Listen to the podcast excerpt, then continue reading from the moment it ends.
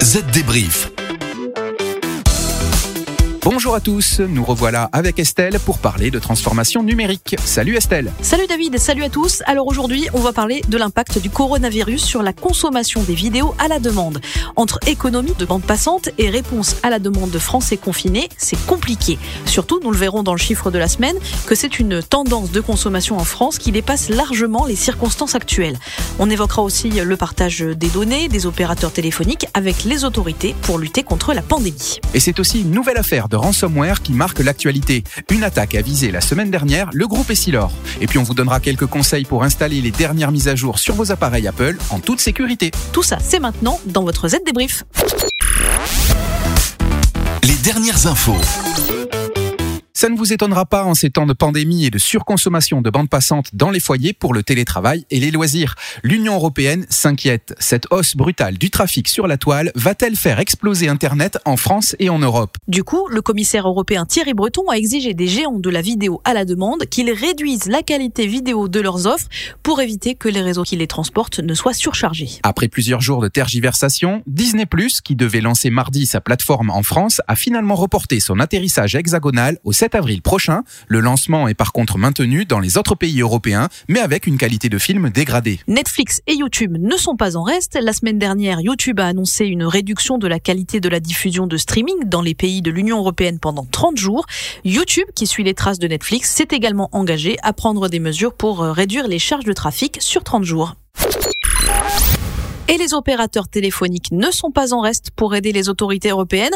Cette semaine, on a appris qu'Orange, Vodafone, Deutsche Telekom, Telefonica, Telecom Italia, Telenor, Telia et A1 Telecom Austria, bref, les principaux opérateurs du vieux continent, ont accepté de partager les données de géocalisation de leurs clients avec les autorités pour contenir la transmission du virus. Ces données vont permettre à la Commission européenne d'évaluer l'effet des mesures de confinement au niveau d'un code postal, soit une précision plus importante que la commune un dispositif qui serait, selon Bruxelles, conforme au RGPD, le fameux règlement général sur la protection des données.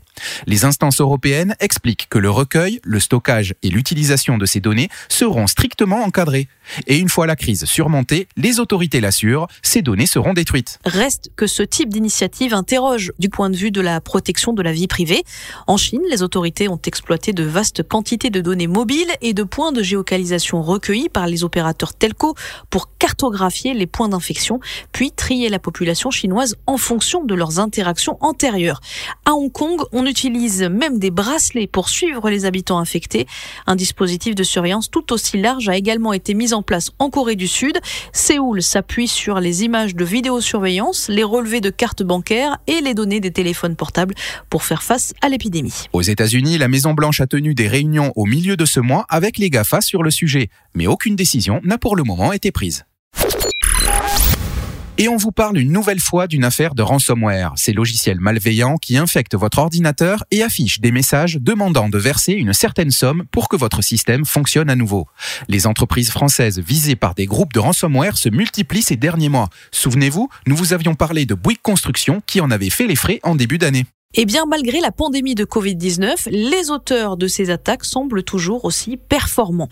La dernière victime se nomme Essilor, le groupe majeur français spécialisé dans la fabrication de verre. Essilor tient cependant à rassurer ses clients. Le groupe indique que pour l'instant, aucune fuite de données n'a été détectée par les équipes internes de réponse à incident. Et Silor dit aussi que le confinement mis en place en France pour lutter contre le Covid-19 n'a pas non plus gêné le travail des équipes qui ont pu gérer le problème à distance ou sur site. Quant aux détails techniques de l'attaque, tels que le vecteur d'infection ou la souche virale utilisée par les attaquants, ils n'ont pour l'instant pas été communiqués. Reste que les groupes d'attaquants se font de plus en plus agressifs et n'hésitent plus à afficher publiquement la liste de leurs victimes et à publier des documents volés afin d'accentuer la pression sur eux.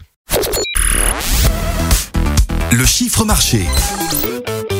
Allez, maintenant on parle de l'attirance des Français pour la SVOD, c'est-à-dire la vidéo à la demande. Une enquête réalisée entre le 27 février et le 3 mars dernier, c'est-à-dire avant la période de confinement, fait le point. On y apprend que 53% des Français sont prêts à s'abonner à un service de SVOD et que 65% des personnes qui sont déjà abonnées à un service envisagent d'élargir leur offre, en prenant soit un nouvel abonnement, soit en changeant de service.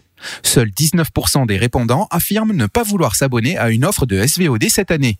Un chiffre relativement faible qui pourrait encore diminuer si la période de confinement dure. Autre enseignement, le prix de l'abonnement. Il arrive en tête des éléments déterminants pour choisir un service de SVOD.